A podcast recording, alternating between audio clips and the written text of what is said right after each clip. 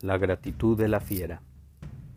Andrócles, un pobre esclavo de la antigua Roma, en un descuido de su amo, escapó al bosque. Buscando refugio seguro, encontró una cueva y al entrar a la débil luz que llegaba del exterior, el joven descubrió a un soberbio león.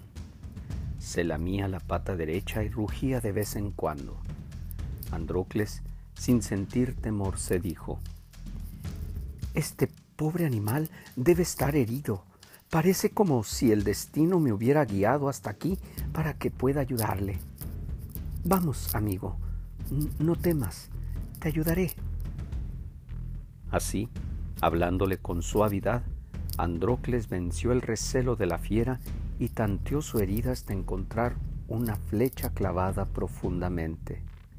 Se la extrajo y luego le lavó la herida con agua fresca.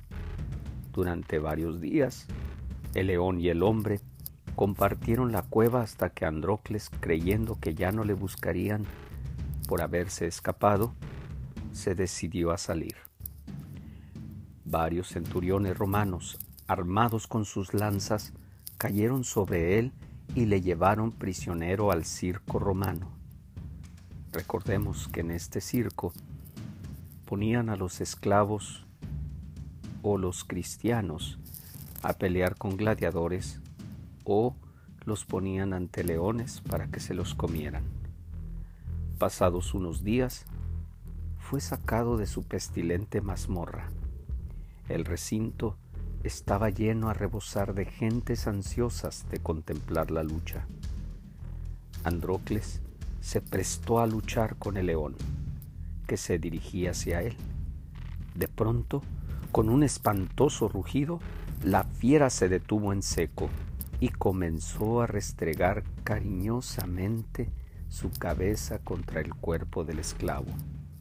Sublime, sublime. César, perdona al esclavo, pues ha sometido a la fiera. gritaban todos los espectadores el emperador romano ordenó que el esclavo fuera puesto en libertad.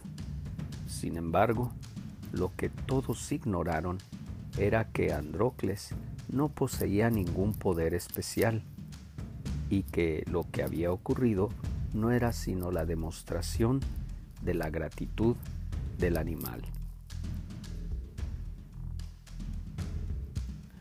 Cuando somos agradecidos por recompensa, siempre tenemos loables resultados.